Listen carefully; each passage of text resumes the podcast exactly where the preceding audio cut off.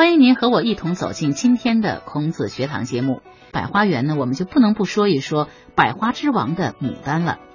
牡丹呢是中国特有的名贵花卉，它呢花大，而且呢颜色非常的鲜艳，雍容华贵，富丽端庄，而且气味呢非常的芳香浓郁，品种繁多，素有“尽夸天下双无绝，独立人间第一香”的这么一个美称。长期以来呢，也为人们呢当做富贵吉祥、繁荣兴旺的一个象征。那么，牡丹对于中国人来说呢，也有着不同寻常的意义。今天呢，我的演播室里就请来了我的一位女同事，她呢也是一位爱花懂花、喜欢花卉文化的这么一位同事。陈甜甜，你好，主持人好，听众朋友好。嗯，今天我非常高兴能够有这个机会，通过电波来和大家一起品味和欣赏我们中国悠久的花卉文化。好，那今天我们呢就和听众朋友们一起来畅游一下牡丹花园，来感受一下牡丹花的文化。嗯，好的。嗯，那在广大中国人的心目当中，牡丹呢是我们当之无愧的国花。尽管现在还没有把它选为国花，但是呢，在我中国人的心目当中，已经把它列为是国花的一种了。对，其实早在唐代的时候，嗯，著名的诗人刘禹锡就曾经写下了一句“唯有牡丹真国色，花开时节动京城”的诗句。其实就可以见得，当时牡丹花开呀，就已经是一件非常轰动京城的盛事了。对呀，其实我们现代人对牡丹的喜爱呢，其实也是显而易见的。对，我记得我小时候就听过一首歌，是我们国家非常著名的歌唱家蒋大为先生唱的一首《牡丹之歌》。蒋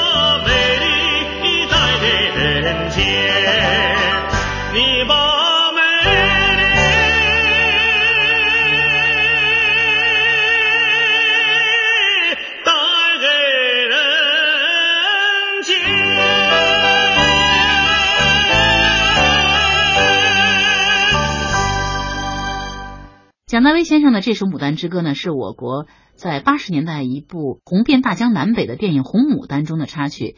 那么，电影塑造了这个一个坚强独立的这么一个歌女红牡丹的形象。其实那个呃电影的内容可能我们都忘了，但是这首歌却传唱已久。对，像像我的父母那一辈的人，他们就特别喜欢唱这首歌。对，中年以上的人，对，是那个卡拉 OK 的时候啊，总喜欢唱这首歌。对呀，因为牡丹的这种娇媚呢。却呢又不失生机，而且富贵又不失朴实，呃，都在这首歌中呢淋漓尽致的表现出来了，而且焕发起人们对生活的那种热爱之情。嗯，对，其实就是在中国的历史上啊，人们历来就非常喜欢用牡丹为素材来歌咏生命、歌唱生活。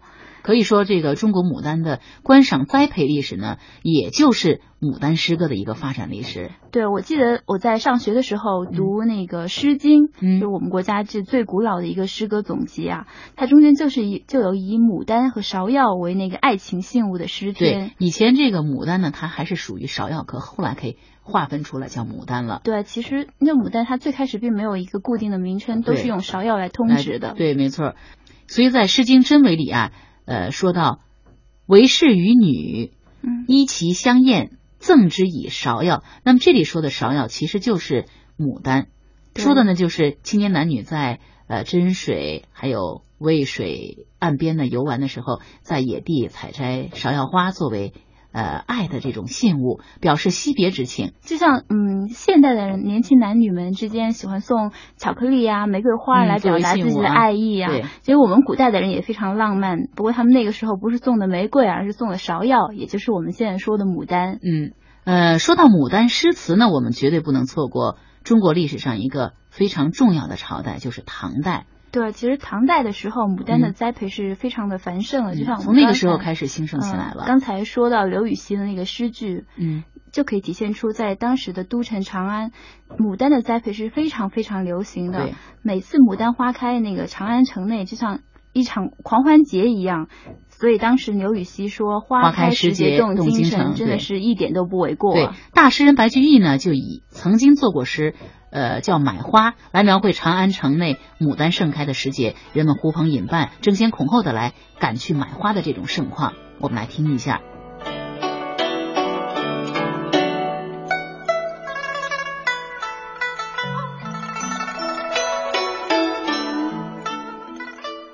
白居易买花，帝城春欲暮，喧喧车马度。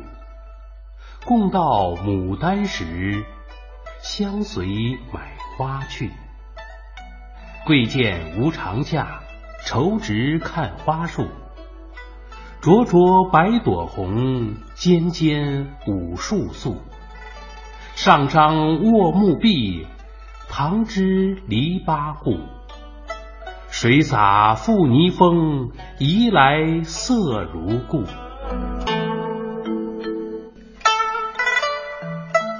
白居易的这首诗真的是非常形象的描绘出了当时长安城内的那些人买花的那种热闹和壮观的景象。嗯，其实那个牡丹的价格在当时真的是价格不菲的对呀。呀、因为那个时候人们都想用牡丹来作为馈赠的礼物，所以呢，它一定是价格不菲的。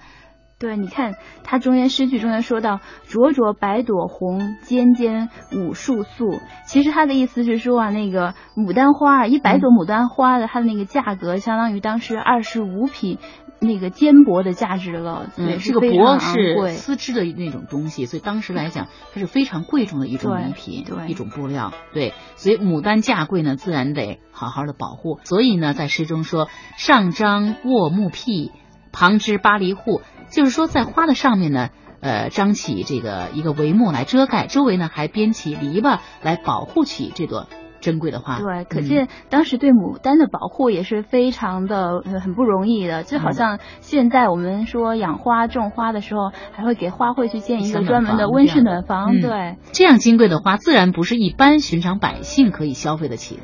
对，其实当时来说，牡丹花可能都更多的是皇宫贵族们喜欢消费的一种一种珍贵的花卉了。对啊，所以呢，它也代表一种富贵。对我想可能跟这个也有一定的关系。对嗯，那牡丹花如此的金贵，其实也是和当时的皇宫贵族们对它的喜爱和推崇有关。对，你看，嗯就是我们刚才说过了，古时候买花的还大多都是贵族。对呀、百姓消费不起嘛。对，一丛深色花，十户中人妇，也这也是白居易这首买花的这首诗歌中间的诗句啊。嗯它的意思是说啊，一丛颜色浓艳的牡丹花，它的价格呢，相当于十户中等人家所纳的赋税了，想象得出来多么的珍金贵了。对，的确如此哈。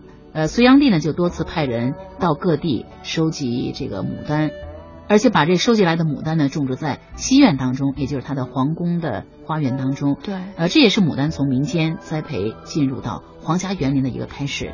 对嗯，呃，听说唐玄宗的爱妃杨贵妃也对牡丹情有独钟啊。对她好像经常带着众宫女游赏花间，如醉如痴的。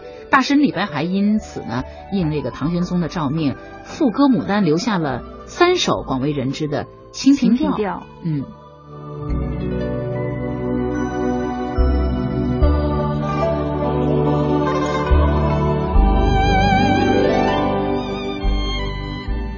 清平调》李白：云想衣裳花想容，春风拂槛露华浓。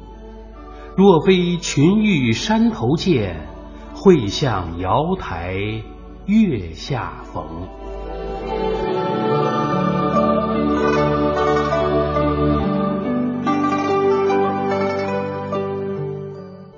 白的这三首《清平调》啊，既可以说是诗文，它其实也是歌调，嗯因为当时他创作的时候，就是为了哦给幽灵们演唱用的，对对嗯清平调不仅深受那个唐玄宗的喜爱啊，千百年来它也一直被人们传唱，成为歌咏牡丹的一个代表作，尤其是以这第一首最为出色。嗯，那开头一句便令人拍案叫绝哈。他说：“云想衣裳花想容。”哎呀，每次说到这句话，有一种特别美、特别美的感觉。对，这种美吧，真是很难用语言表达出来。他用这种语言表达，其实还没有完全表达出来，但是你的想象对，就是让让你自己已让你经浮想联对翩浮想联了翩了。对，其实这句子中间这两个“想”字啊，就可以说化实为虚，虚实相结合。嗯他把唐玄宗当时最喜欢、最喜欢的名贵的牡丹花和最疼爱的爱妃这两个人巧妙的结合了巧起来妙的结合起来。那天上的多彩的这个云彩，好像贵妃在翩翩起舞的这种霓裳，而眼前娇艳无比的牡丹呢，恰似这个贵妃的花容月貌，对，所以它比喻的特别的恰当啊。嗯，正盛所谓国色天香。对和那个妃子啊，就是交相呼应，真是国色天香了。对，那么接下去的这句诗“春风拂槛露华浓”，别误会哈，露华浓呢，因为 不是，并不是那个化妆品的露华浓，其实那个品牌就是从这儿来的，对，它又有音译又有意义。对，嗯，而这句诗呢，是进一步以露华浓呢来点染这种花容，美丽的牡丹花在晶莹的露水当中呢，显得更加的呃娇妖艳艳。对，这就使得上一句更为的丰满了。对，同时呢，也也以这个风露来暗喻君王的恩泽，使花容人面呢倍见精神。对，嗯其实我们知道李白他是一个想象力特别丰富的诗人，嗯所以我们看接下来两句“若非群玉山头见，会向瑶台月下逢”。他虽然仍然是用比喻的手法呀，嗯不过李白他的那个想象力已经跳跃到对群群玉山瑶台这样一些天上的仙仙境中间了。这种言外之意就是说，像赏名花。欣赏美人这样子的盛世啊，这样子带来的感官享受和心灵的美感对。不是一般的人所能够想象的。对对，这不仅在这个赞扬呃杨玉环惊人的美艳了，也是在说唐玄宗他本身呢，身为大唐一代的太平天子，使得人面呢和花融为了一体，呃，让他们同享皇帝的恩泽和这个自然间的有雨，天地雨露的滋润、啊。对，焕发出生命的这种美好和韵味。对，其实这整首诗不仅是说对杨贵妃美貌的一个惊叹，其实也是它的弦外之音，其实是对唐玄唐玄宗的一个功功德的一个称颂。对嗯，呃，我听说关于这三首《清平调》的创作，也是嗯有一个非常有意思的故事。我今天呢，也把它带到演播室来，和听众朋友们一起来分享。好，《清平调》的故事。唐玄宗开元年间，宫中曾经在兴庆池东面的沉香亭畔栽种了不少名贵的牡丹。到了花开时节，紫红、浅红、全白，各色相间，非常好看。一天，唐玄宗骑着心爱的照夜白马，和杨贵妃一同前来赏花，同时还带着当时宫中最著名的乐师及大名鼎鼎的李龟年。李龟年看到皇帝与杨玉环兴趣盎然的在赏花，便令梨园弟子拿出乐器，准备奏乐起舞，为皇上与贵妃助兴。唐玄宗却说：“赏名花对爱妃，哪能还老听这些陈词旧曲呢？”于是急忙召来翰林学士李白进宫重新赋词。李白进宫后，稍加思索。随即下笔如飞，一挥而就，在金花签上写下了三首《清平调》。《唐玄宗看了十分满意，当即便令梨园弟子奏起丝竹，李龟年斩喉而歌，杨贵妃拿着玻璃七宝杯，倒上西凉进贡的葡萄美酒，边饮酒边赏歌，不觉喜上眉梢。唐玄宗一见杨贵妃如此喜悦，越发兴起，忍不住也亲自吹起玉笛来助兴。每到一首曲终之际，都要延长乐曲，重复演奏，尽兴方止。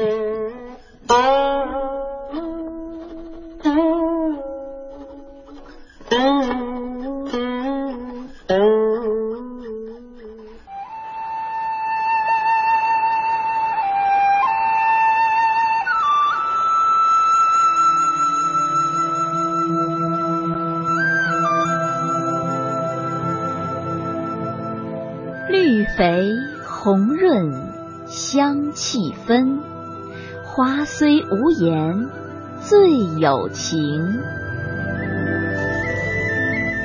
畅游花花世界，饱览古今诗情。孔子学堂。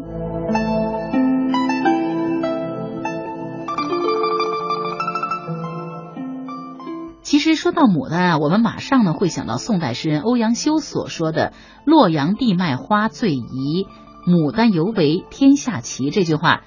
呃，洛阳呢是中国牡丹的发祥地之一。那到现在为止，洛阳呢每到十月的时候，金秋十月的时候，一定还有牡丹花卉。对，其实洛阳的牡丹呢是以它的花大色艳、富丽端庄而名闻天下的。对对对，洛阳牡丹它。始于是晋朝，嗯，然后但是在隋唐的时候呢，非常的兴盛，嗯，而在宋朝的时候也极为兴盛了，就是说是它的一个鼎盛的时期了。宋代的诗人邵雍啊，他还曾经写到过，说洛阳人惯见奇葩，桃李开花未当花，这个意思就是说。洛阳人根本不把桃花和李花当花了，只有牡丹开花，嗯啊，最能吸引他们，因为他们对牡丹是最喜爱的。对，所以他后面还继续说：“须是牡丹花盛发，满城方是乐无涯。”只有牡丹花开的时候，全城才会狂欢。对 啊，传说呢，唐代有个叫呃宋丹父的洛阳人啊，是种牡丹的一个行家，他呢还应。呃，唐玄宗李隆基的命令呢，到骊山种了一万多株的牡丹，而且颜色呢是各不相同，异彩纷呈。呃，皇上呢因此呢赐给他黄金千两，人们呢都称他为花师。那听说牡丹呢又被称为这个焦骨牡丹，我不知道这个名字是怎么来的。听说这个焦骨牡丹啊，还是和我们一代女皇武则天有着密不可分的关系呢。嗯，这中间也有一个非常有意思的故事，不如我们来听一听吧。好。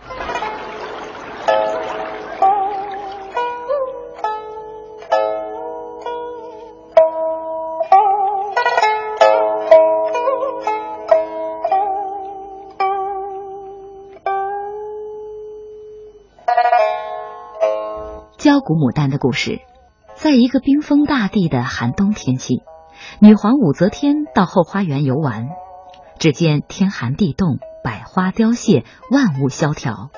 武则天心里十分懊恼。武则天心想，若一夜之间百花齐放，该多好！以我堂堂武则天之威，想那百花岂敢为止？想到这儿，她面对百花下诏令道。明朝游上苑，火速报春枝，花须连夜发，莫待晓风吹。武则天诏令一出，百花仙子惊慌失措，聚集一堂商量对策。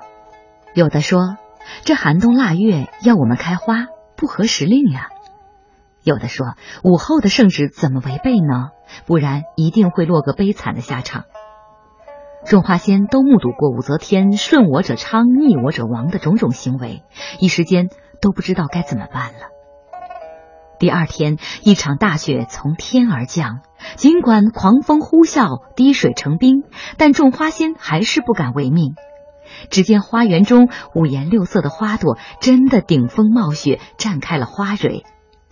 武则天一看此情此景，高兴极了。突然，一片荒凉的花圃映入眼帘，武则天的脸一下子阴沉下来。这是什么花？怎敢违背朕的圣旨？大家一看，原来全都是牡丹花。武则天大怒：“马上把这些胆大包天的牡丹逐出京城，贬到洛阳去。谁知这些牡丹到了洛阳后，一埋入土中，便马上长出绿叶，开出娇艳无比的花朵。武则天听到这个事儿后，气急败坏，派人立刻赶赴洛阳，要把牡丹花全部烧死。无情的大火映红了天空，然而人们却惊奇的发现，牡丹虽然枝干被烧得焦黑，但那盛开的花朵却更加夺目。牡丹花就这样获得了“焦骨牡丹”的称号，牡丹仙子也以其凛然正气，被众花仙拥戴为百花之王。从此以后，牡丹就在洛阳生根开花，名甲天下。嗯，这虽然是人们流传于民间的传说哈，为了表达对呃皇宫贵族们违背自然规律的这个跋扈的行为的一种讽刺，但是呢，也寄托了人们对牡丹那种不畏强权呀、铮铮铁骨的这种赞叹。那牡丹花的确是深受宫廷权贵们的追捧哈。刚才这个故事其实也能够反映出这样的道理，所以呢，往往被人们误认为是高不可攀的这么一个贵族之花。其实牡丹啊，呃，却。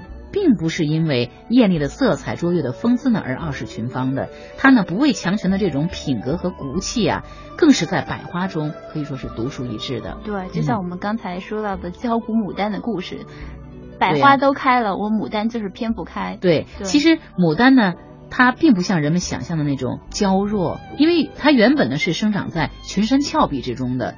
对，呃，就像《牡丹之歌》当中所唱的那样，冰封大地的时候，你正孕育着生机一片；春风吹来的时候，你把美丽带给人间。对，牡丹给人们展现的是一种坚韧刚毅和无私奉献的这么一个高尚品德。所以在人们的心目中啊，牡丹它是美的，它是纯洁的，同时它也是高风亮节的。嗯。